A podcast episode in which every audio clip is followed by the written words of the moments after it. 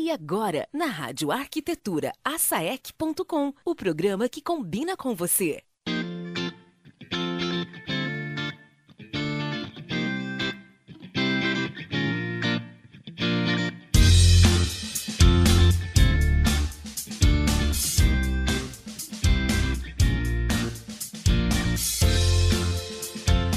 Muito bem, Rádio Arquitetura, Rádio das Mentes Criativas. Boa tarde para você, começando mais um ASEC.com aqui pela sua radioarquitetura.com.br nesta tarde de quinta-feira, 23 de agosto de 2018.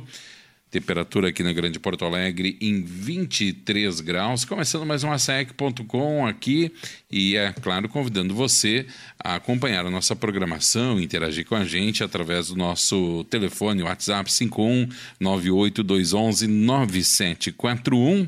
Na tarde de hoje falaremos sobre inovação na arquitetura. Isso é bom ou ruim? Pergunta que a gente faz e você também pode colaborar com os seus questionamentos, perguntas, observações. apresentação do programa, arquitetas Daniela Engel e Maria Zagonel, a quem eu dou o meu boa tarde, as duas. Boa tarde, meninas, tudo bem? Boa tarde, Alexandre. Boa tarde, Alexandre, convidados. O microfone da Dani, me passa aqui, Dani. Esse, eu disse, Dani, que Dan, ele tinha passado A Dani é sempre a premiada, né? Nada pessoal, viu, Daniela? Ou tudo pessoal, vai saber, né? Vamos ver o que, que houve. Enquanto isso, vai falando junto com a Maria aí, não se importar. Bom, eu, eu tô achando que isso aí é sacanagem, mas vamos adiante, né? Ah, eu, eu teria certeza que é. Vamos lá. Bom, gente, hoje a gente está aqui com o Rafael Brentano e o Lucas Conag.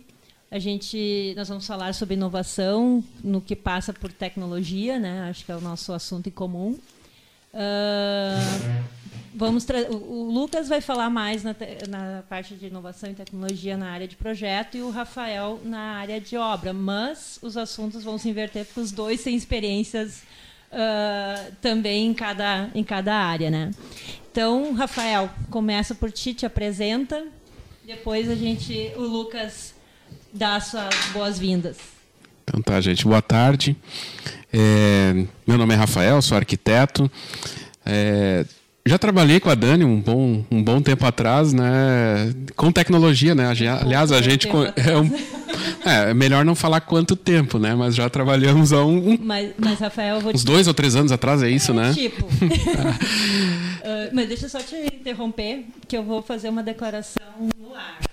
Olha só. Ai, ai. ai, ai, ai. Não, um, um, paradigma que eu, que eu quebrei contigo. Uh, fui educada, como muitos, para não mexer nas coisas. Né? Tipo, controle remoto, máximo trocar uma pilha, né? Sim, tipo, não mexe que tu não entende. Sim. E, e quando nós trabalhamos juntos e trouxemos o, o, o CAD e disseminamos o, o ensino do CAD para vários escritórios, eu estava abrindo computador, trocando placa de vídeo, trocando uh, placa-mãe, mexendo sem medo de, de testar, de mexer, sem achar, ah, vou estragar, né? Então, uh, foi um aprendizado muito interessante que eu levo até hoje para mim. É, que legal, Dani. Né? Que legal. não sabia, falei, não, é, não sabia mesmo, é a primeira vez. É, tá vendo? É momento não é denúncia agora, né?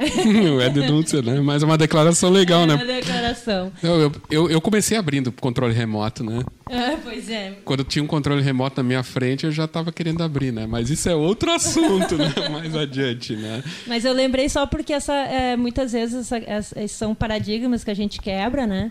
E faz, instiga a gente a, a perder o medo muitas vezes e e mexer, né? Sem aquela coisa vai estragar, né? Então assim, ó, Dani, é, antes do Lucas se apresentar, então só para colocar, né, a gente, qual é que é o mesmo tema da nossa da de Inovação hoje? é bom ou ruim? E aí, o ruim, né, é aquilo, não poder mexer, né? E o bom né, é que a gente acabou mexendo, descobrindo, inovando, e a partir dali a gente pode dizer que conheceu coisas novas, né?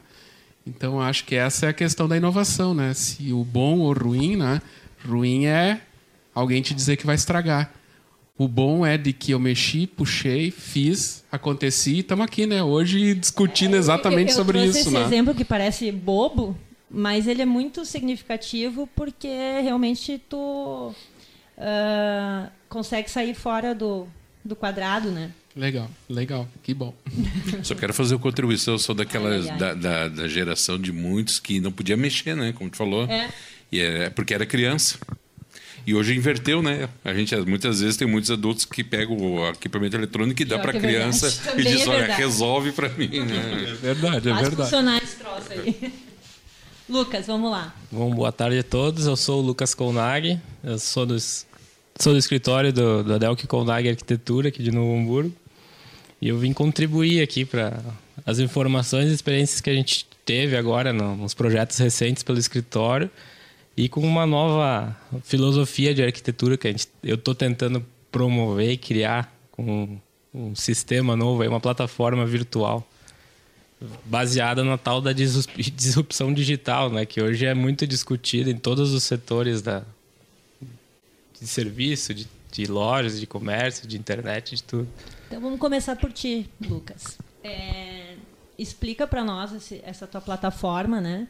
É, como é que ela funciona? Qual é a tua ideia, né? Nisso e como é que tu enxerga para frente o desenvolvimento disso? É, é, a questão da a plataforma essa se chama Nova Forma, que é um site de, de arquitetura é, não focada em- no serviço de arquitetura, mas na arquitetura como comércio, né? Produto. transforma é a, a ideia é transformar o, o serviço de arquitetura do arquiteto da personalização é, como um produto numa estante de uma loja né tu, tu escolhe o arquiteto que entrega aquele aquele perfil e isso saiu de uma, de uma conversa que nós temos nesses últimos anos, assim, porque na construção civil, na arquitetura, a gente tem, visto, tem sofrido muito com todas essas transformações, porque a gente tem um sistema de arquitetura de, de tratar com as pessoas que é antigo, né? E todos os outros setores da sociedade estão se transformando, né? Hoje em dia, é, por exemplo, no médico, as pessoas estão levando já a receita do Google pesquisada no médico, né? Então na arquitetura nós às vezes tentamos resistir a esse perfil e a gente está entendendo essa disrupção como um processo de renovação, de ramificação do, do, do nosso serviço de arquitetura. Por isso eu tomei uma iniciativa particular de criar o, o site Nova Forma, que é para ser um descaracterização do arquiteto e, e, e dispor de, de produtos de, de provavelmente diversos arquitetos ali que eles exponham naquele site e comercializem para as pessoas de qualquer lugar do mundo, né? Porque a, a, disrupção envolve muito a tal da pulverização, de tu pulverizar o teu produto, tu vender muito, em vez de tu criar um produto artesanal específico, trabalhado, né? Então tu conseguia abranger mais Lucas, como é que foi para te inserir essa ideia dentro de um escritório consolidado como o de vocês, com anos de uma metodologia de trabalho também tradicional, como tu disse, né, da, da forma arcaica que a gente tem de projeto e de obra. Como é que foi essa transição, assim? Como tu, sendo o mais novo, vindo com essa inovação, como é que o pessoal te encarou isso dentro do escritório? É, é, no escritório a gente tem um, um, um conceito muito vanguardista, né? A gente está sempre procurando ver as novidades do mercado, a questão de tecnologia, de implantação de projeto. A gente trabalha com BIM, com, com interação com Navisworks, que é de planejamento integrado com projeto, de cronograma de obra, de execução. A gente tem muito foco ainda nesse ramo corporativo para execução de obras industriais e comerciais. E essa parte de arquitetura, eh, a parte disso, a gente entendeu em toda essa transformação, essa conversa de tentar lançar, né? Não é uma coisa que nós estamos só fazendo isso agora. Nós, eh, a gente tá é um, uma ramificação do serviço a mais do que nós fazemos, né? E, e é difícil tu tentar resistir. Até na época do CAD se via, né? Ah, tem gente que prefere o desenho à mão, não sei o que, essa transformação toda. E acabou que quem saiu, disparou na frente foram os que adotaram o sistema de CAD mesmo, né? E a gente adota essa filosofia para tudo que a gente faz. Então a gente acha que é uma aposta legal de também levar adiante. É, e, e ela quebra paradigmas porque a gente, eh, arquitetura trabalha com, com criação do personalizado, aquela coisa toda, né? Uh, então, essa proposta, eu enxergo, é uma proposta que pode servir para muitos, não precisa servir para todos, né? Mas pode resolver muitas, uh, muitos cases aí, né? Como é que vocês fazem uh, em relação a terrenos? Uh, porque cada terreno tem uma topografia diferente. Como é que, como é que vocês imaginam isso? Nova Forma só é, é uma iniciativa, é uma conversa do escritório, mas é eu que estou norteando ela, daí é, é a parte, digamos, é a, a Delca e Condag que está incorporando. Sim. É, a gente está é, administrando junto, a gente conversa em cima, mas é eu que estou lançando essa ideia. E o Nova Forma, então, assim, é uma plataforma, um site que lá divulga várias casas à venda, projetadas em cima, projetadas em cima de um de um terreno padrão. Que eu, eu escolhi um terreno mais ou menos convencional de, de, de loteamento, né, de plano diretor, e em cima disso eu lancei a casa. A pessoa gostou daquela casa, o terreno dela é parecido, é, tudo bem, faz uma pequena adequação, se tem medidas conforme a matrícula dela, a gente adequa. Se a terreno é diferente, as casas todas que a gente projeta ali, elas são tudo pensadas em cima de uma malha que a gente herdou da, do nosso trabalho com pré-moldado, né? Então a gente consegue adequar essa casa em cima dessa malha, mesmo os terrenos sendo diferentes, mantendo toda a questão de projeto elétrico, projeto hidráulico, estrutural. A gente, a gente tem domínio do, de, de dimensionamento de vãos, de, de bitolas de canos, de tudo que precisa ser adequado para transformar ela em cima do terreno, se a pessoa quiser.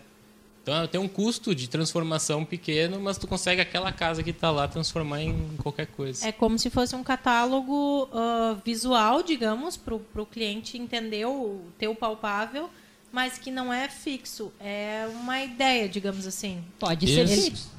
Pode ser fixo. Inclusive, é, é, é, a proposta é, a gente já, eu já fui em cima das imobiliárias, né? Lançou um loteamento novo dá para lançar as casas em cima desses terrenos deles e eles quando vendem o terreno eles podem oferecer nesse catálogo olha essas casas aqui que estão nesse nesse site são todas adaptáveis para esse terreno. Se tu quiser tu comprar a casa e o, ter, eh, o terreno e a casa junto. Interessante. Então vou pegar o teu gancho do da, da questão do, do da tua experiência do pré-moldado e vou trazer o Rafael para a conversa uh, porque tu também teve uma experiência uh, não exatamente assim mas com algumas coisas em comum, né, Rafael? Exatamente, né? Na verdade, a, a, a ideia do Lucas, né, o que eles estão colocando em prática agora, é, é, é, acho que foi falado isso, né? É uma quebra total de paradigmas, né? Ou seja, hoje nós contratamos um arquiteto e ele, vive, e ele vivencia essa residência ou, o projeto comercial dele até o final, né? E isso tudo é acompanhado, isso tudo. Esse processo é muito longo. Né? Já a ideia que ele está passando é um catálogo, bem isso, né? E já absolutamente definido, elétrica definida, é, estrutural definido, hidráulica definida, um produto, ou seja, mudando um pouco do que, que é simplesmente arquitetura de acompanhamento para um produto. Né? É uma quebra bem grande de paradigma e é a mesma coisa que a gente também com o tempo modificou. A consultora ela já existe há bastante tempo. Nós construímos muito no sistema tradicional, né, que é a estrutura com madeira, tijolo, reboco, alteração do cliente, o cliente vai lá, não, eh, não visualiza, que essa é uma coisa interessante do Lucas, né? A gente consegue visualizar o projeto antes. Então essas alterações já elas antes de serem construídas, antes de a gente colocar algum tipo de material, antes de a gente gastar dinheiro com, com uma instalação, eu visualizo ela. Então, é, ela é uma quebra de paradigma, sim, mas ela é muito mais econômica, ela é muito mais atual para os nossos dias de hoje. É melhor se eu posso ter uma coisa virtual para olhar, não é isso que eu quero, do que constrói, olha, bah, mas não era bem isso que eu queria. Um pouquinho mais para o lado. Um pouquinho mais para o lado. E esse um pouquinho mais para o lado, nós profissionais sabemos o quanto custa isso. Eu vou falar assim, o, o, o máximo que teve uma situação uma vez de uma cliente que ela mandou construir uma parede e depois tirou a parede para ver se achava que ficava melhor com ou melhor sem. Imagina, e hoje a gente pode. E a proposta é que isso. Né? Só uma parede. É só uma parede, né? Agora, virtualmente, isso é possível. né? Hoje nós temos tecnologia para isso. Né? Nós estávamos falando que a gente foi. Iniciou com computação gráfica, o CAD e tudo mais, há muitos anos atrás, onde o computador não fazia isso. Né? Ele era uma prancheta eletrônica, ele era um pouquinho melhor que uma prancheta manual. Hoje não. Hoje eu posso pegar, posso girar, posso mostrar, posso definir todo o projeto antes. E, e- só que isso eu ainda vejo como pouco acontecendo. A ideia do Lucas ela não acontece tanto assim. A gente usa isso em escritório hoje como aquilo que a gente chama de maquete eletrônica. Ah, eu te dou duas ou três vistas aqui para tu ver se fica bom ou não. Mas eu não dou um projeto virtual para o cliente. O- acho que o, o, O Lucas apresenta Lucas- isso. o Lucas- apresenta isso. é. Exatamente, né? E esse e isso já elimina quanto dos custos de obra. E quanto o trabalho do profissional, em vez de ele acompanhar, eu sou da- do tempo em que a gente resolve as coisas na obra. O próprio cliente dizia isso. Não, a gente vai resolvendo, à medida que a gente vai construindo, a gente vai resolvendo. Hoje nós não temos tempo, nós não temos dinheiro e sequer disponibilidade para fazer esse tipo de coisa. né? Uma casa, quando eu construía uma casa para alguém, aquilo ali era a casa da vida. Hoje não é mais. Hoje ela, daqui a dois ou três anos, já não é mais essa, é outra. Já mudei, já dei aquela de entrada, tá virando quase que um carro, né? Que a gente muda a cada dois, três anos, né? A casa virou isso também. Ela não é mais o sonho de consumo de uma vida inteira. Ela vai mudando de acordo com o nosso estado de hoje, né? Ou seja, hoje eu estou assim, hoje eu estou solteiro, amanhã eu estou casado, amanhã eu estou com filhos e a casa tem que mudar com isso, né? Então essa ideia do Lucas, né, antes de entrar no, na, na proposta que nós estamos fazendo, só colocar de que como eu acho interessante essa mudança, né? Como que isso vai ser aceito, o tempo dirá, né, Lucas? Né? Mas Em quanto tempo? Pois né? é, isso é uma curiosidade minha também a- a- sobre a aceitação desse método, não só pelo mercado, mas também em relação aos profissionais, aos outros profissionais, porque toda mudança que acontece, ela mexe muito intimamente com as pessoas. Ah, Muitas vezes estão ali 20, 25 anos fazendo da mesma forma e daqui a pouco tem que se adaptar a um modelo diferente. E muitas vezes, não falando especificamente só dos arquitetos, mas essa mudança expõe também algumas dificuldades do profissional, né? Eu, eu acredito, pelo menos a, a um curto, médio prazo, assim, que as coisas realmente vão mudando, Uhum. que isso vai ser uma, uma boa opção. Ela não vai ser a única opção, né? Uhum. Então, é, é, provavelmente eh, vai ter perfil de cliente que, que, que é a solução maravilhosa, né? E tem para outro tipo de trabalho, um outro Não, tipo de cliente, não, não vai de- chegar a ser um padrão, mas vai ser uma Eu- é, opção eu vejo que vai ser dentro de um só isso, contexto. né? Até não tem é como um- ser um padrão isso, Aham, né? sim. Isso é uma opção. Né? É a opção aquela daquele cliente que quer rápido algo, o investidor que quer investir para construir para vender, Uhum. né? Ele São não opções. quer pensar, né? Porque o mundo, o mundo hoje é assim. É, o Ah. que eu acho é. Como se pode ver, né? Que falei do médico, ou a gente estava mesmo conversando, né? O, a arquitetura hoje, design ou qualquer serviço, ele é um serviço colaborativo, né? É a mistura do cliente com o arquiteto. Não tem mais essa só o arquiteto sabe entender da planta, da medida, da tamanho de um sofá, da, de uma largura. É, o cliente já te traz uma informação que ele quer e que tu acaba se adaptando a essa questão colaborativa, né? Para É, colo... eu- Desculpa, né? Para colocar, né? O, isso, complementar, né, Lucas, que tu falou. O, muitas vezes o cliente sabe, sabe mais do que a gente. Disse, ele diz assim para mim, já, já aconteceu comigo, eu estive em Dubai agora e tem um modelo tal, tal, tal de equipamento que eu gostaria de colocar na minha casa. Eu engulo seco, vou para a internet, vou pesquisar para ver o que, que é, porque obviamente, né, aquele equipamento que ele me disse que viu lá, existe uma pré-instalação, existe uma forma de instalar que nós técnicos temos que saber como é que é, mas muitas vezes a gente sequer sabia o que, que era. Né? A, a- a informação, a forma como a informação está chegando para nós, quase que nos obriga a começar a fazer esse tipo de projeto. como foi falado, não é a única opção, porque o arquiteto o profissional, nós não, não, não vamos deixar de projetar. Né? Vamos talvez fazer um pouco menos artesanal o serviço. Mais porque técnico. Alguém, algum arquiteto tem que projetar, Isso, né? porque a arquitetura é a grande mistura de arte e técnica. Né? O quanto nós, nesse tempo todo, deixamos a técnica de lado para ser somente arte. Porque eu dizer que eu vou resolver na obra é só arte.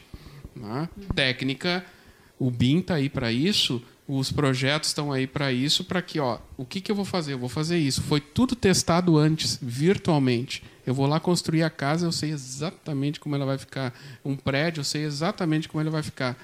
Eu não vou precisar fazer alterações ou coisas durante a obra, porque isso não, não fazia parte do plano inicial. Né? Então, É, o, meu pai, que tem já 40 anos de experiência, né? Ele comenta que lá atrás os clientes apresentavam a planta, a, informação do cliente, ele olhava a planta ele acreditava no, arqui- no arquiteto que falava, porque ele não, não tinha interpretação da planta, né? Não entendia. Hoje todo mundo entende. É, é uma evolução da sociedade, né? Dessa, então nós te- tem que, tem que explorar as outras áreas da arquitetura que promovem ajudar as pessoas a, a entender de espaço, a melhorar a qualidade dos projetos. Né? É, eu queria só mencionar que ah, antes tu falou a questão do catálogo e do cliente visualizar, ah, não chegando nessa tua parte mais ah, virtual da casa, mas isso tem sido uma alternativa de recém-formados que às vezes não tem uma demanda de projeto e que acabam criando projetos fictícios, mas para representar e até vender ou o seu, né, o seu estudo compositivo ou uma ideia volumétrica. Então usam esse artifício da maquete eletrônica né, de uma maneira de fazer um catálogo, porque querendo ou não, não é uma expertise que tu tem construtiva, mas em termos de projeto é o que o cliente quer ver, né? Então tu tendo toda essa essa carga, eu acho, de anos de experiência com a inovação, só tende a dar certo, né? Sendo uma outra opção, eu acho que não não vai tirar nunca a opção do cliente aquele que que eu acho que talvez tu já tenha passado, tem clientes que entendem talvez que falta um pouco de personalidade, né, personalização assim na, no projeto que já está semi pronto. Então eu acho que sempre vai ter mercado para os dois, para os dois campos, sem. Também imagino isso. E achei muito legal de que é, isso que nós estamos falando aqui de catálogo é perigoso falar catálogo, né, para nós, né? É uma palavra que a Mas gente não gosta. É uma, nós não gostamos como arquitetos porque tem criação, né? Mas o que está surgindo? Isso está surgindo agora sim do arquiteto, né? E não do incorporador. É bem falado isso. Sabe? Porque geralmente eu já vi muitas vezes, olha, eu vou construir um prédio assim assim, tá aqui o esboço. O A arqui... Incol, há muitos anos Eu trabalhei para atrás, Incol. Eu trabalhei para Incol, É, né? eles, eles tinham essa proposta. Era Vinham- só a- a a gente A chamava. Incol, eu trabalhei para a Incol, né, ali na, em Jurerê Internacional, que é aquele calçadão, junto no escritório do, do Ivo Nedef. Uhum. Eu trabalhava com ele naquela época. Vinha um livro completo. De né, como é que era, né? De como é que era para ser feito. Hum, né? Ou seja, a, a, a sala é desse tamanho, o quarto é desse Mesmo tamanho. as, fa- as fachadas, ela, elas fachadas era, eram padroni- para esse terreno e botar para aquele. Então isso veio do incorporador. Isso era um catálogo. Isso sim era um catálogo, existe né? muito ainda, né? Existe E muito continua pequeno existindo. incorporador que Porque o incorporador faz isso. Mas agora o catálogo saindo do, do, do, do- do- de nós, dos profissionais, eu tenho certeza que isso. Eu vi no site, no, no- ali. Né? Eu, eu dei uma olhada no site do Lucas lá e vi as, as residências. Pô, isso não tem nada de catálogo, né? É interessante do, do, do site que é, exploro ali não é a, a questão é, é o site do Lucas Conag com os projetos do Lucas Conag. Nova forma é como tu vê em todo o mercado, né? Tu vai no Mercado Livre comprar um produto. Tem de várias empresas. Então, a nova forma é ter uma plataforma que disponibiliza projetos de vários arquitetos que projetam e querem vender lá a sua casa. Essa plataforma gerencia os trabalhos de todo mundo para que está à venda. Essa é a tua ideia, né? Que, que É. outros arquitetos incorporem a tua plataforma Sim. de venda, né? É claro, tem uma, uma delimitação ali que é para ser casas de alto padrão, né? Uhum. Casas com tecnologia, com implementação é, e, e arquitetura contemporânea, né? Não é uma casa Não é qualquer É, casa. é, Sim, tem- mas aí tu tá, tu tá, vamos dizer, posicionando o produto. É, um Né? teu, é o teu Isso. nicho de, de público. É. E junto, tu não tem essa questão do catálogo, tu, tu- a- da- personalização, da, da personificação. o site é, visa também disponibilizar, ele tem uma, uma aba lá de produtos, que se não, aquele fogão da, da empresa tal não combina contigo, mas aqueles retrô combina, tu tem aquela opção ali da, na, loja, na loja virtual de tu colocar ele ali. E, e, a casa pode ser personalizada depois com aquele produto também. Que, que, é o modelo americano, né? O americano vende casas assim, né? Com o kit interno de acordo com o estilo do cliente. O americano vai na imobiliária ou no local de venda ou no arquiteto, ele vai no catálogo, pega o catálogo, olha, assina o contrato e é avisado para ele que daqui a seis meses ele pode se mudar. Ele não interfere mais. O contrato estabelece que é dessa forma. Porém, está tudo muito bem definido antes. Não é uma planta baixa, um corte, uma fachada. Né? Porque isso o cliente não entende. Né? E depois o cliente começa a entender: opa, tem complementar aqui? Opa, tem que fazer hidráulico? Opa, mas eu tenho que fazer isso? Tá, mas o meu instalador hidráulico ali, ele precisa planta para isso? Não, o sistema americano é, é muito semelhante a isso, né? Claro, é comércio, é comercial, né? É os nossos tempos, né? É. Sem tirar arquitetura, sem tirar a arte disso tudo, né? E, Lucas, uh, essa, essa questão da, da apresentação na realidade virtual, fala um pouquinho para nós do que, é, que tu está fazendo então, aí. Justamente essa delimitação do, do Nova Forma de ser um alto padrão. É, eu considero o Nova Forma ali, até então, é, ele é o, um laboratório nosso. Né? E ali eu implementei a primeira vez essa questão da realidade virtual. Que hoje em dia, tu, quando tu vai no empreendimento, nesses lançamentos dos edifícios, né, eles põem o, aquele capacete de realidade virtual, que tu entra no ambiente e tu passeia pela, pelas salas, pelos quartos decorados. Então agora eu projetei todas as casas nesse sistema em que tu consegue entrar na porta da casa usando esse capacete de realidade virtual, abrir a porta, entrar para dentro, manusear os objetos, ligar a torneira, ligar o fogão, ligar a TV, é, é, subir as escadas. Tu anda pela casa inteira no capacete, nesse, nesse óculos de realidade virtual, né? Então tu já tem a experiência da tua casa como vai ser.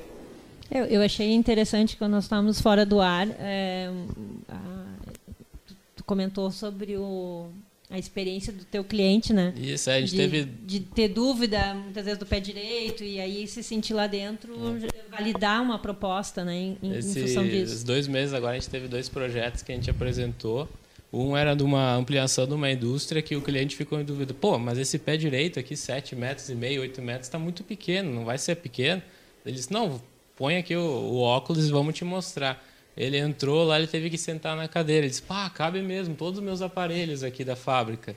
Toca a ficha. No dia ele liberou. Ele não precisou nem consultar os engenheiros, ligar lá para não sei aonde, que é o dono da fábrica. Das... Já teve a perce percepção disse, espacial, né?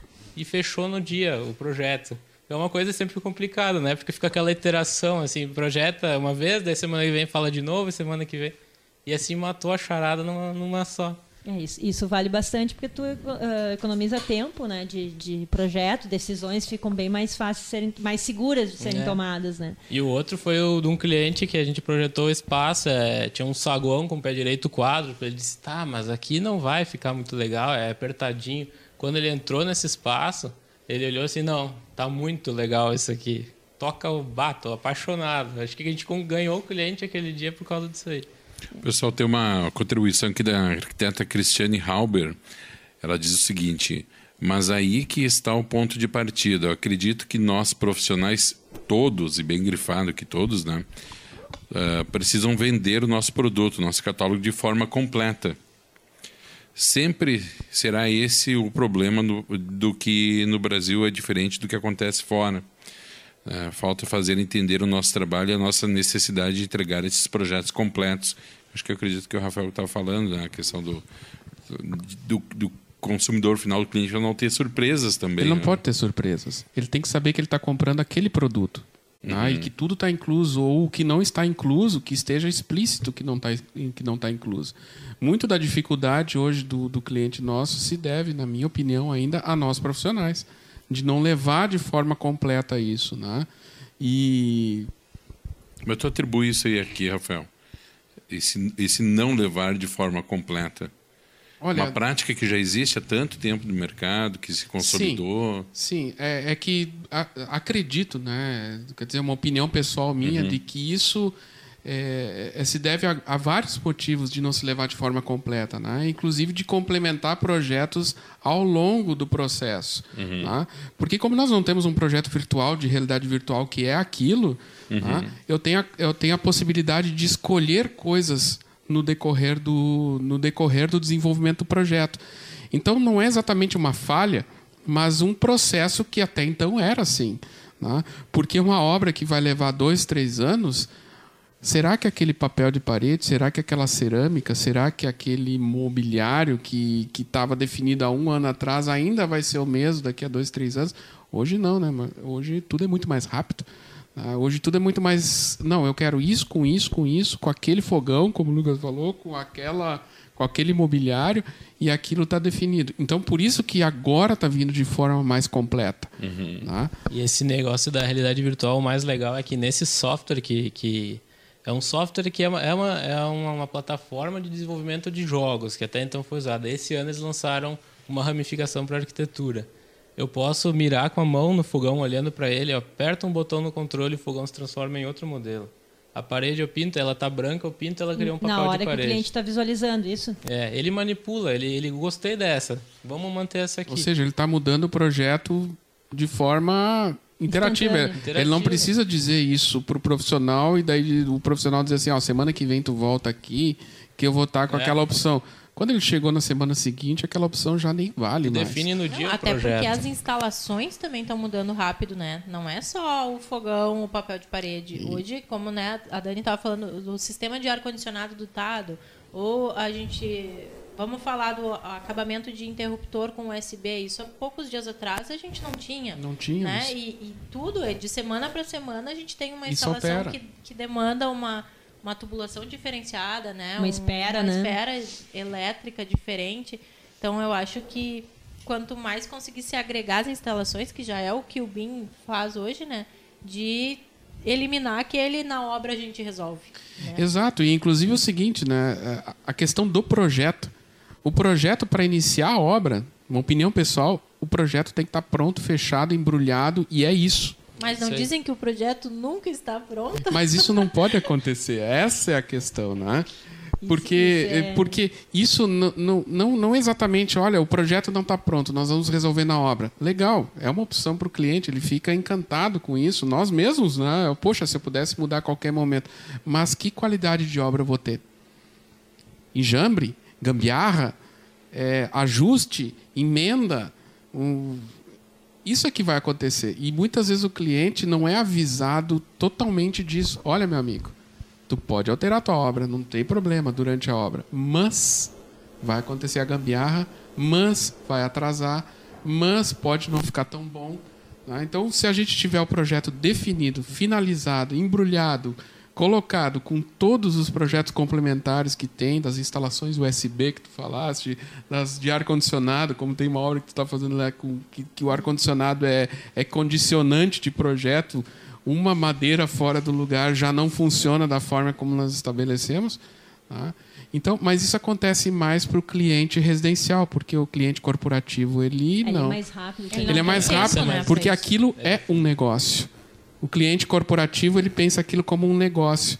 Talvez o cliente residencial também tenha que começar a pensar como um negócio. É um negócio de vida dele naquele momento, que se naquele, naqueles próximos 10 anos ou 5 anos aquilo serve para ele, não necessariamente eu não, preciso, não, não, não possa trocar daqui a 10 anos de novo. Vai lá, faz uma realidade virtual de novo, estabelece novos parâmetros e rapidamente constrói, porque a obra fica mais fácil. Daí eu estou falando daquilo que eu faço, que é obra. Sim. Tá? É, é, que é, até o nicho que tu tá, Rafael, ele, ele é o. Uh, como é que eu vou te dizer? Tu, o, tu é o teu cliente, né? E depois aí, tu vende o teu produto final.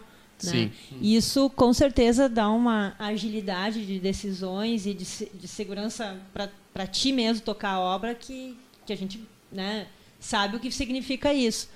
Quando a gente trabalha para cliente, né, muda tudo. É, é, diferente. Até porque eu trabalhei muito com Sim, isso. E trabalho que, também. Eu sei que tu tem essa noção também. E, mas é, a, só quis trazer que é uma diferença de, de, da maneira de conduzir os processos, né? Porque muitas vezes o teu cliente não está preparado para essas decisões tão rápidas. Ele precisa desse tempo de maturação. Mas isso é, é, eu acho assim, muito caso a caso, uh, mas como regra geral, se tu, o que tu conseguir agilizar. De... Mas é o que eu digo, Dani. Assim, ó, o cliente ele pode levar dois anos, mas que fique dois anos na prancheta, ou no. A prancheta não mais, né? Que fique é. dois anos no projeto. Né? Mas não vá levar essas decisões para a obra. Porque é uma frustração.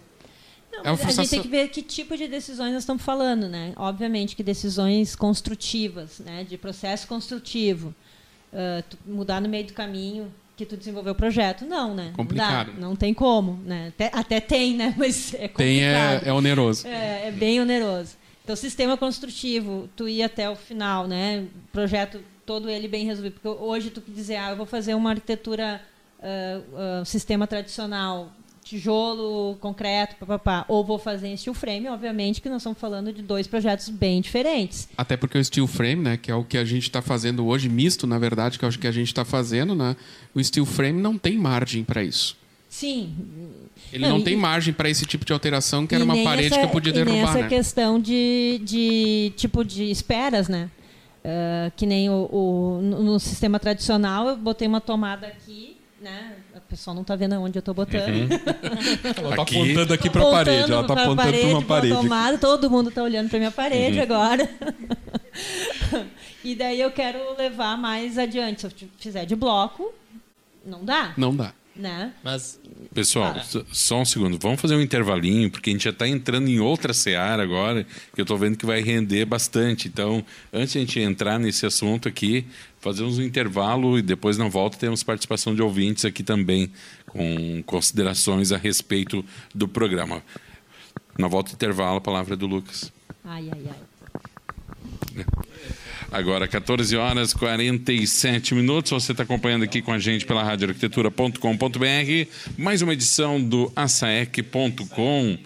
Uh, lembrando que você pode participar através do nosso telefone 51 98211 9741 WhatsApp. Hoje trazendo inovação na arquitetura, bom ou ruim? Nossos convidados, Rafael Brentano e Lucas Colnag. Apresentação do programa, Daniela Engel e Maria Zagonel. Agora, 14 horas e 48 minutos. A gente faz o um intervalo. Na sequência, estamos de volta com o segundo bloco do ASEC.com. Rádio Arquitetura. Moderna como você. Independente como nenhuma outra.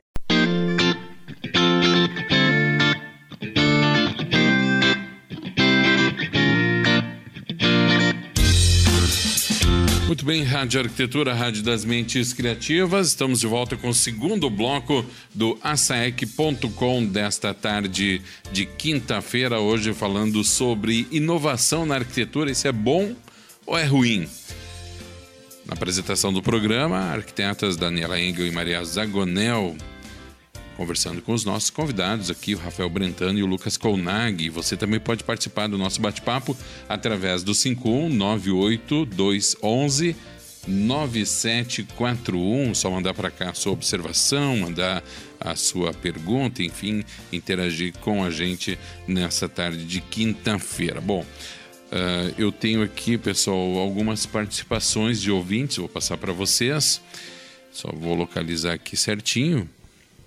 Vamos lá então.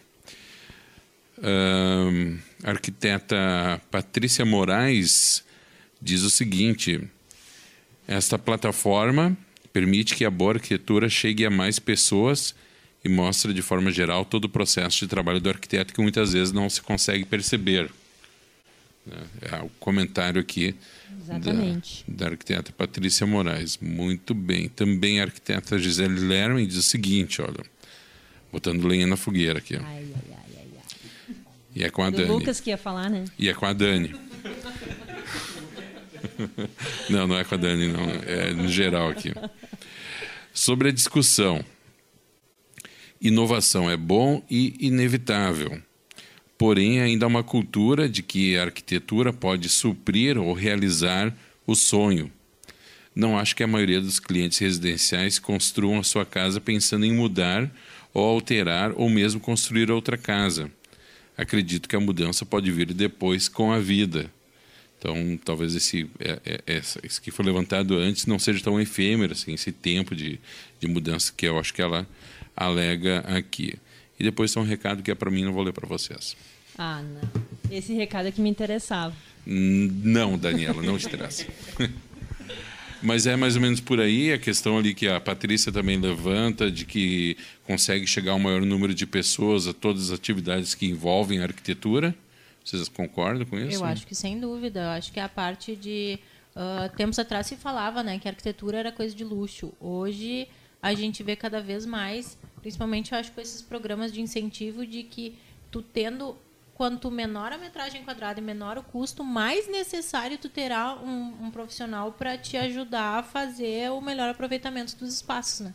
Então eu acho que sem dúvida venha também é uma inovação o pensar ter um profissional auxiliando independente do tipo de, de construção. Eu acho que isso é, já é uma inovação por si. Também acho. E, e a questão da. A, como é que é a Patrícia? Não, não foi a Patrícia. A Gisele Lerman. É, Gisele. Sobre o que ela falou do, do cliente residencial, eu, eu, eu, eu com, compartilho um pouco com a visão dela, mais do que a do Rafael. Desculpe, Rafael. Ai, ai, ai, pronto. Já arrumou briga com o convidado. Então não Tava- pode morar só cinco anos, tem que morar a vida Tava- inteira, tava- é isso? Não, Tava não, demorando, é. né? A Não, não é. treteira Agora- do agora programa. Não, em absoluto, né? O ideal seria que nós pudéssemos fazer a nossa residência no início e pudéssemos morar nela até o final, né? Por Mas isso que não ela se é. declarou no início, viu? Para que ela ia brigar contigo. É, eu queria puxar para depois. Não, mas né? ela tem razão nisso aí também, né? Quer dizer, são casos específicos, né? É, tem é. aquele que muda a todo instante, né? Aliás, a colocação que eu coloquei, a, a forma que eu coloquei isso, não que tenha que trocar a cada quatro ou cinco Uhum, anos, né? mas de que um projeto definido para aquele momento da vida hoje é possível eu muito rapidamente Eu, te- eu até traria um, um- um- uma outra, um outro viés para a tua colocação, tá? Mas é, é, da forma que nós, eh, que, que as pessoas vêm pensando, a turma nova que também está chegando, que é eh, menos aquela coisa do meu carro, o meu sonho é meu carro, meu sonho é minha casa, e mais compartilhamento, né? Então hoje Isto, a, a tendência é muito ah, daqui a pouco tu não precisa ter uma casa, tu vai lá no Airbnb e, e usa uma Usa casa. uma casa. Né? Então não precisa ter um carro, eu vou, sei, ah, né, loco, eu uso o carro. Então, neste sentido, eu, eu compartilho com o teu olhar, né? Mas ah, não tanto porque a, porque a vida muda tão rápido. Não sei se. Eu acho que é tu- diferente, Dani. Eu acho que isso, ah, a percepção vai se dar mais pelo público. Né? Por exemplo, assim, ó, hoje ah, por ah, o meu escritório atende, a maioria são casais ah, ou em fase de início de vida de casal, ou seja, estão num momento muito específico, que eu acho que é o que o Rafael colocou, que estão pensando em ter filhos, é aquela coisa da primeira casa que talvez não é a definitiva, mas Isso é sim. o que tem uma renda limitada.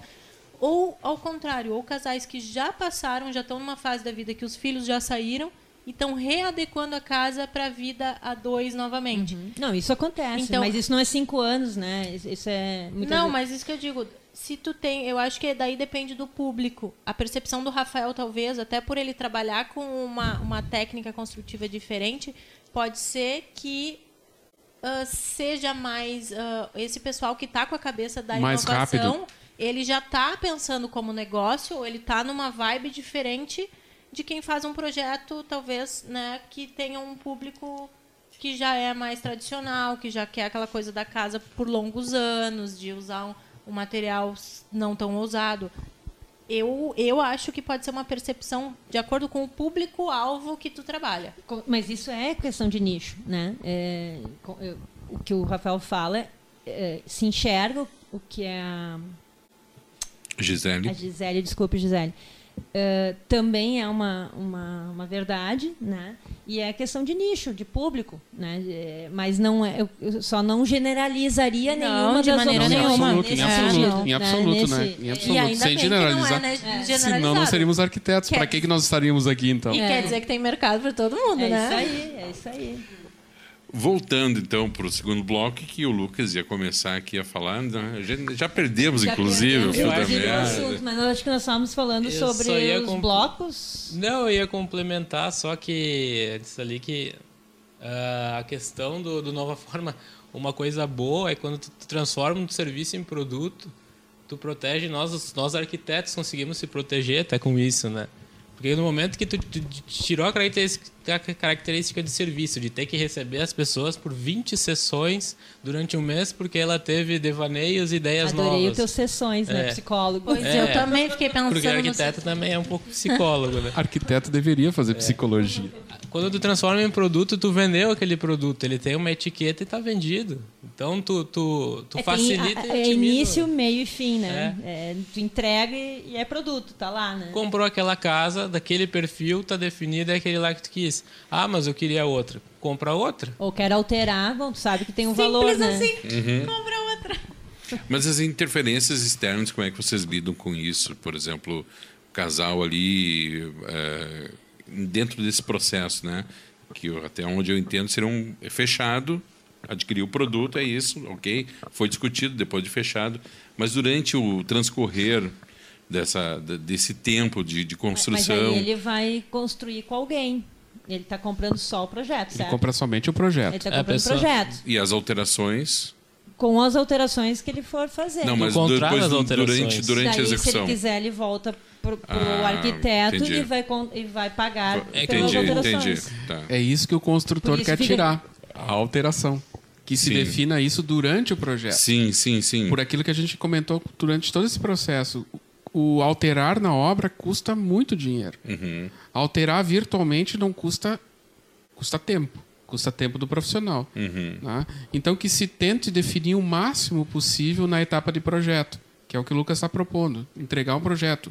E essa interferência com o, o público externo, o cliente dele, né, é, vai acontecer durante esse processo do projeto. Entendi. Ele vai, ele vai entrar no site, pelo que eu entendi, né, Lucas? Ele vai entrar no site, ele vai ver 10 modelos daquilo que ele que, Imagina que ele ele. Uhum. imagina que o Lucas já, já pré-definiu ele foi direcionou para um determinado modelo Uhum. aquele modelo ele gostaria de algumas alterações inclusive adequar ao terreno que ele tem isso tudo é feito tudo isso é isso tudo vira projeto vira projeto executivo vira projeto legal que é o que vai para a prefeitura vira eh, todos eles e então vai para construção quando o construtor, ou o incorporador, ou a- o profissional que vai fazer a execução, ele tem isso tudo definido. Ele não tem que fazer mais uma discussão com o cliente de novo. Olha, aqui era isso, era aquilo, o que, que tu tinha imaginado?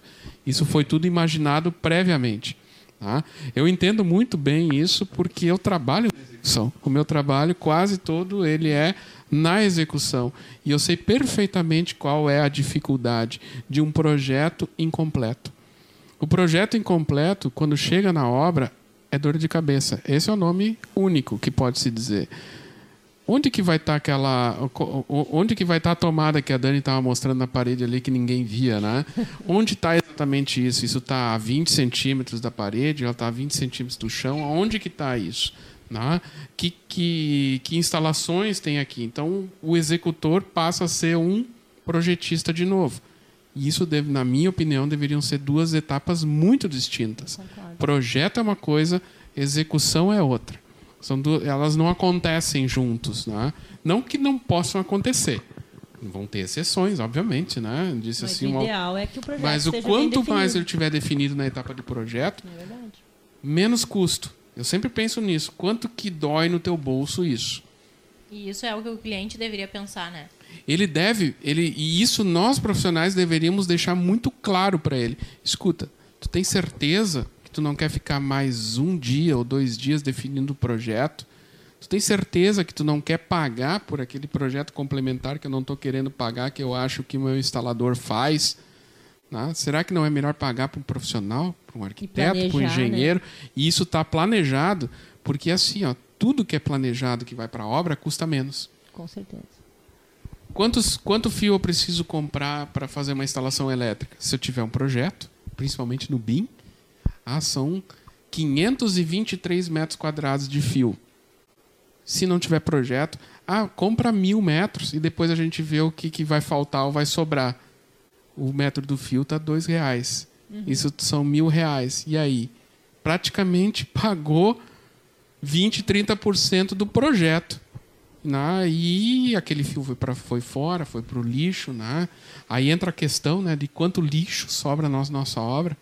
O lixo sobra não é porque somos irresponsáveis, é porque não tem projeto. Exatamente. Deixa eu, eu fazer uma pergunta pra, só para mim não perder o gancho aqui.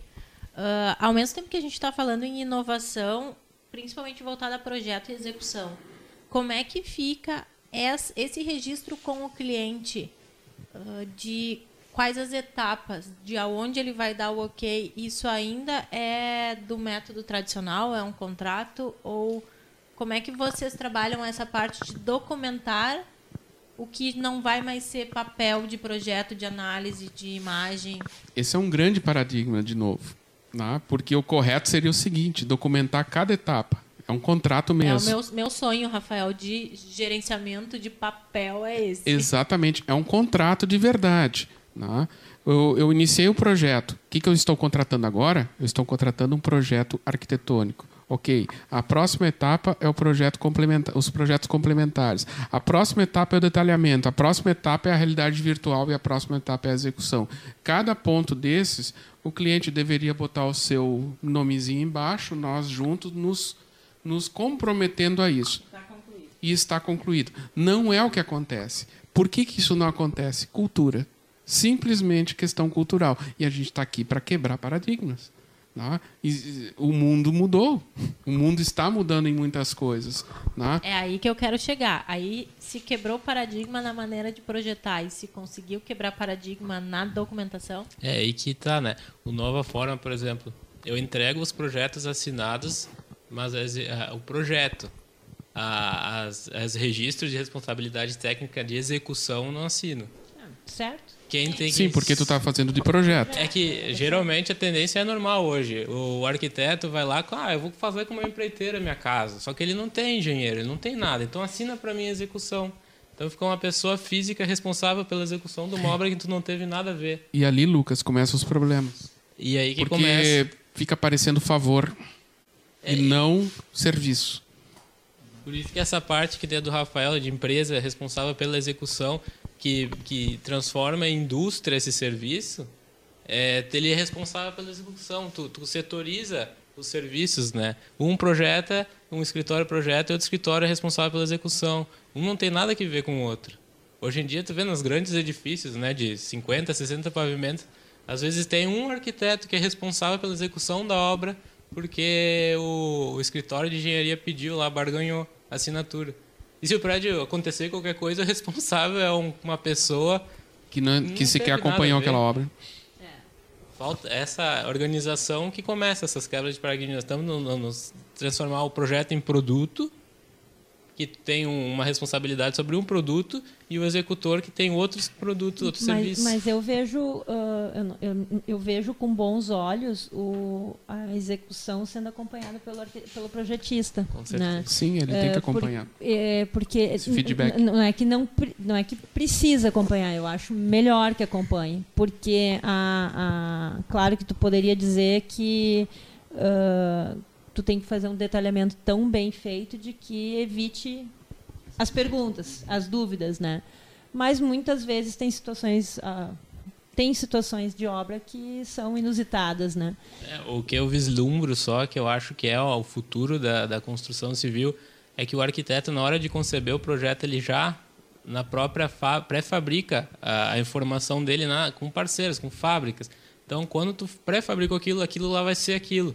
Uh, o que vai para a obra vai ser já uma saída da, fora da, do acompanhamento artesanal, de ver se a pastilha ficou certa, se a viga foi executada da, da, do formato certo. Aquilo já está definido em questão industrial, né? O arquiteto vai na fábrica ver se está certo o projeto dele. E, é o que a gente está fazendo. E é, é o que a gente começou a fazer dessa forma, né? Pré-industrializar. Fala um pouquinho, Rafael, a gente do, do, desse tema, acho que uh, dá um link aí uh, da, da, de como é que vocês estão fazendo as obras agora. Isso, nós, nós, nós executamos obras sempre no, no sistema tradicional, né? Que é estrutura de concreto, levanta. Quando nós estamos falando de residências, né? Faço a estrutura de concreto, levanto o tijolo, coloco o concreto de novo, empilho o tijolo, esmago o tijolo, aquilo que não deu certo quebra, põe fora e faço reboco. Durante muitos anos a gente trabalhou dessa forma, né? A consultora é bastante antiga, né? Já fazia. E tem dois anos e meio que a gente mudou esse processo de construção. Né? Nós continuamos fazendo a estrutura de concreto da mesma forma como a gente encontra um prédio, um esqueleto, um esqueleto pronto. Né? A gente monta essa estrutura de concreto, só que a gente eliminou a madeira. Nós desenvolvemos um método próprio nosso, onde a gente tem um grande lego de aço. Né?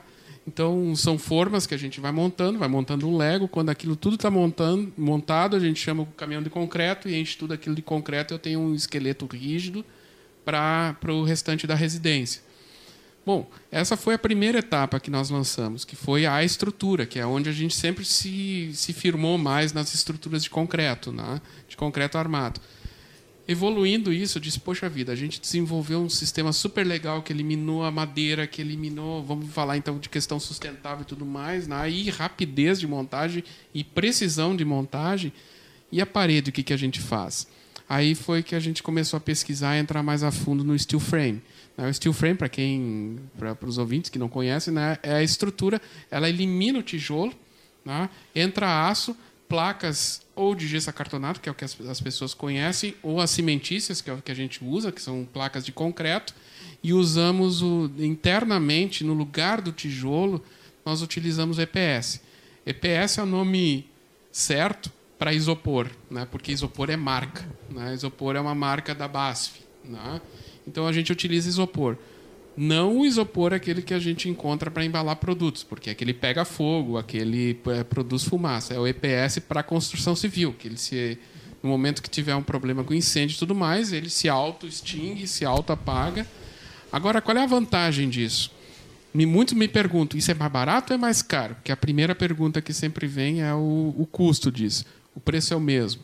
A diferença é que, em vez de eu te entregar 50% de mão de obra e 50% de produto, eu te entrego 75% eh, de produto, que é o que tu vai levar para tua casa no resto da vida, e 25% de mão de obra. Eu estou te entregando é, não sei se pode falar marca aqui, né? Mas é. Pode falar que depois do departamento comercial te manda então, são marcas lá, bem le... falar Então são marcas. Já anotei isopor aqui, Basf. isopor que é Basf. Tranquilo. Aço que é Gerdau, ou ArcelorMittal. Né? Só, tá... só, empresa pequenininha, fundo de quintal, não queremos. É, cimentícia que daí então nós estamos falando em Brasilite, Eternite e outras mais, né? São grandes empresas que industrializam a, o. Vocês estão emparcerado com, com uma em específico da, da placa cimentícia? A placa cimentícia hoje é Brasilite. Brasilite. É a Brasilite. Já trabalhamos com a Eternite, né? Uhum. Hoje nós temos a parceria com a, com a Brasilite, né? Que nos fornece o material. Ah, o aço é a ArcelorMittal, também direto, porque a gente produz o perfil. É diferente de eu ir lá na loja e comprar o perfil. A gente produz. Nós temos hoje uma fábrica onde a gente produz a parede, coloca dentro do caminhão e leva para a obra. Prontinha, que... né? Pronta. Ela é montada, simplesmente encaixada na obra. Depois sim vem o processo do pintor, vem o processo do, do, do, acabamento final. E essa parede é interessante que ela já vai com a parte elétrica e a parte hidráulica junto. Né? Ela já vai junto com todas as instalações dentro. Vocês imaginem que numa fábrica eu tenho um controle de processo muito maior do que na obra. Sim, na obra é bem mais rápido, nesse Não, caso, na, né? elimina. Na, na fábrica eu tenho teto, na fábrica eu tenho supervisor, na fábrica eu tenho controle de estoque na obra, a gente tem um telheiro lá para ver o que, que é que acontece, o que, que não acontece. Então é isso que a gente vem mudando. Né? Então, quando fala de que se vier um projeto bem definido para entrada numa fábrica, a gente tem que quebrar o paradigma do pré-fabricado. Pré-fabricado não é mais pavilhão. Pré-fabricado é uma residência inteira. E quando eu for olhar ela, disse: Isso foi pré-fabricada? Sim, foi. Mas parece uma normal, mas é uma normal. Ela é normal. Ela é normal, né? Então é isso que a gente está querendo aí hoje quebrar, né? Então uhum. o bom ou ruim cada um avalia, né? Pessoal, é, até inclusive tem aqui uma pergunta de ouvinte que acabou não se identificando, mas ele diz o seguinte, ó.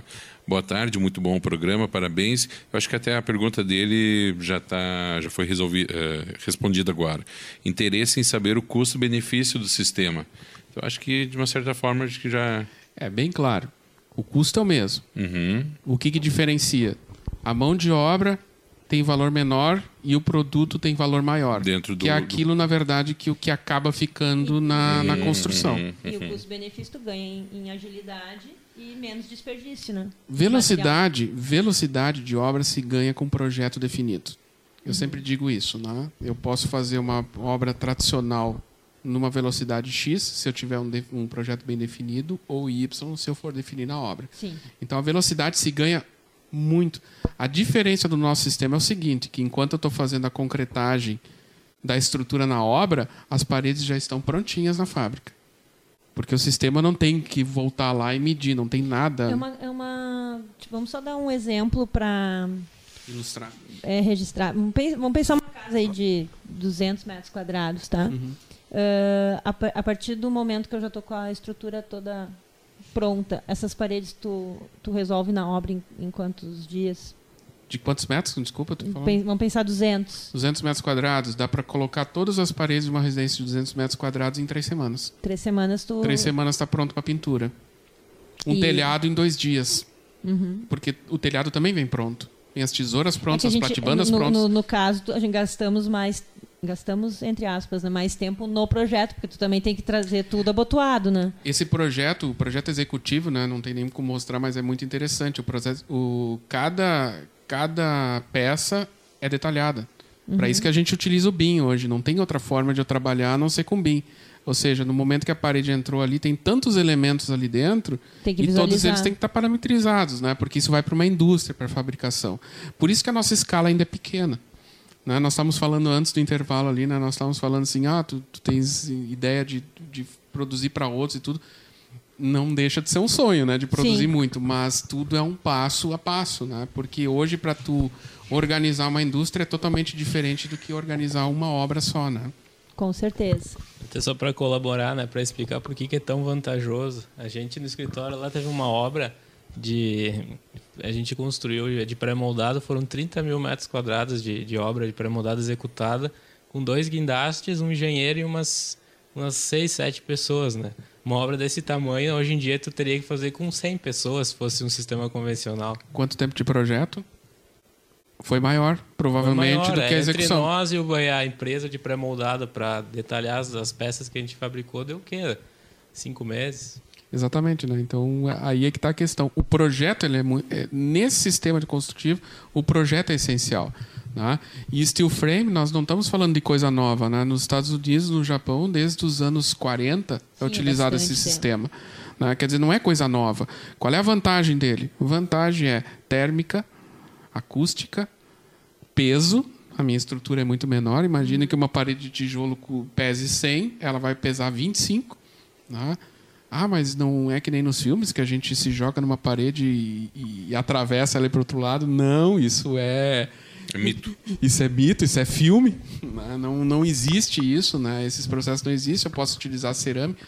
Obviamente que, como todo sistema construtivo, tem coisas que são definidas para aquele sistema construtivo. Né? Mito, outro mito, não posso pendurar ela na parede. Não é verdade.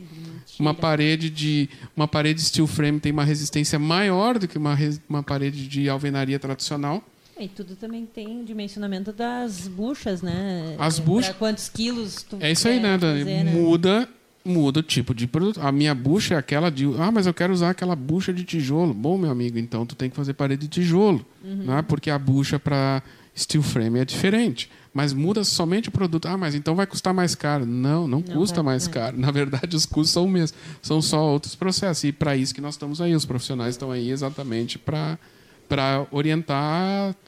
né? Porque os sistemas não adianta. Os sistemas inovadores eles vão chegar. Queiramos nós sim ou não. Né? Então, se a gente se antecipar a isso, Melhor. melhor. Pessoal, a gente está indo para o final do programa. Agora são 15 horas e 23 minutos. Antes de terminar o programa, temos alguns recados, começando aqui pela Maria. Vou, em nome da SAEC, então, agradecer a presença de vocês. Tá? Brigadão por nos dar um pouco do que o nosso mercado às vezes não, não divulga muito e convido vocês a gente conversar mais novamente sobre isso. Para quem nos ouve, eu queria dar ah, três recados da SAEC. O primeiro é que a gente vai ter hoje à noite no Union uma palestra técnica com a engenheira Patrícia Guidali sobre estudos de impacto de vizinhança, um tema também bem atual que pouca gente ainda desenvolve um trabalho nesse nesse sentido. Então, a partir das 18 horas a gente vai ter um coffee break e a partir das 15 para 7 a palestra, tá no Union Hotel. A gente está promovendo palestras técnicas todo mês, então também fica o convite para quem uh, tiver nos nos seguindo a se informar sobre os assuntos. A gente está com uns assuntos bem legal, inclusive uma de BIM também para novembro, se não me falha a data. Show. Outro recado é que a gente também está fazendo uma campanha para uh, chamar os antigos sócios. Né? A gente tem um quadro até bem significativo de sócios que às vezes deixaram de participar ou ficaram longe um tempo e a gente está fazendo uma um chamado então para esse pessoal retornar ou novos sócios também para uma negociação. Pouca gente sabe quais são as condições de retornar né, a ser sócio da SAEC. Então, para entrar em contato com a gente também. E, por último, um convite para a reunião almoço, que acontece também uma vez por mês. Vai ser terça-feira, dia 28, no restaurante Martins, lá no Aliança, a partir das 11h30. Isso aí. Bom. Bom, eu também quero aproveitar aqui a audiência do programa e pegar um gancho do Rafael que falou a respeito da questão de sobra de obra, né, e dessa toda a questão de sustentabilidade. Avisar que a Rádio Arquitetura estará no dia 10 de setembro fazendo a transmissão ao vivo da inauguração do Arquiviva Eco Store que é um local em Lomba Grande, que onde o, o, ouvinte da Rádio Arquitetura vai poder encontrar móveis, acessórios de decoração e luminárias com madeiras descartadas de obra e outros materiais reciclados e sustentáveis. Uma iniciativa muito bacana, inclusive quem tiver uh, restos de material na sua residência de obra pode entrar em contato com o pessoal que eles transformam esse resto aí em obras de arte, em Bacana. obras decorativas, enfim, né? E durante a programação, durante a semana que vem, a gente vai dar mais detalhes. Dani, passo para ti para fazer o encerramento do programa. Então tá, acabou, né? Gente, muito obrigado, Rafael e Lucas. Nem doeu, né, Lucas? Nem doeu. Foi fácil, a gente achou que não ia ter assunto suficiente, né? Não, tá. Eu, eu, a gente sempre promete um programa extra. Isso já virou praxe aqui, a Gladys intro, introduziu e eu sou só prometo para 2021 você já tem um programa garantido aqui para a gente continuar. Ah? Quando tiver na cadeira Depois Sim, você pegar aquela é. cadeira ali. Sobre, no, sobre nova gestão. Eu, eu tá miro dizendo, aquela né? cadeira. Uhum. então, muito obrigado. O assunto acho que foi bem legal, né? Eu, eu adorei. E deixar o, um abraço aí para todos. Ah, obrigado, igualmente, Dani, pelo convite, Maria, pela, pela reunião.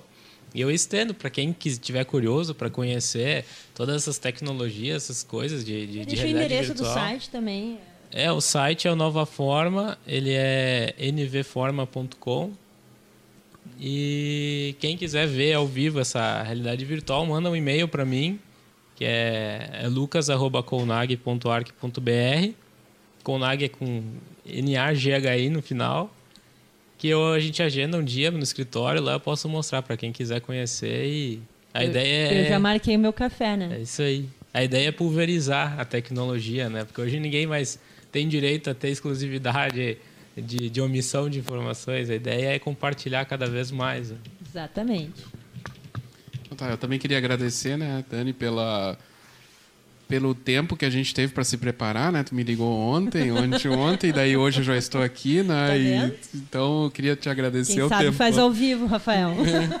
né? Tô louco? Então, pelo tempo, né, de, de se preparar, mas foi muito legal. O Lucas, eu prazer te conhecer também, né? Acho a, as ideias, a forma como está sendo colocado, Maria também, né? Obrigado pelo convite.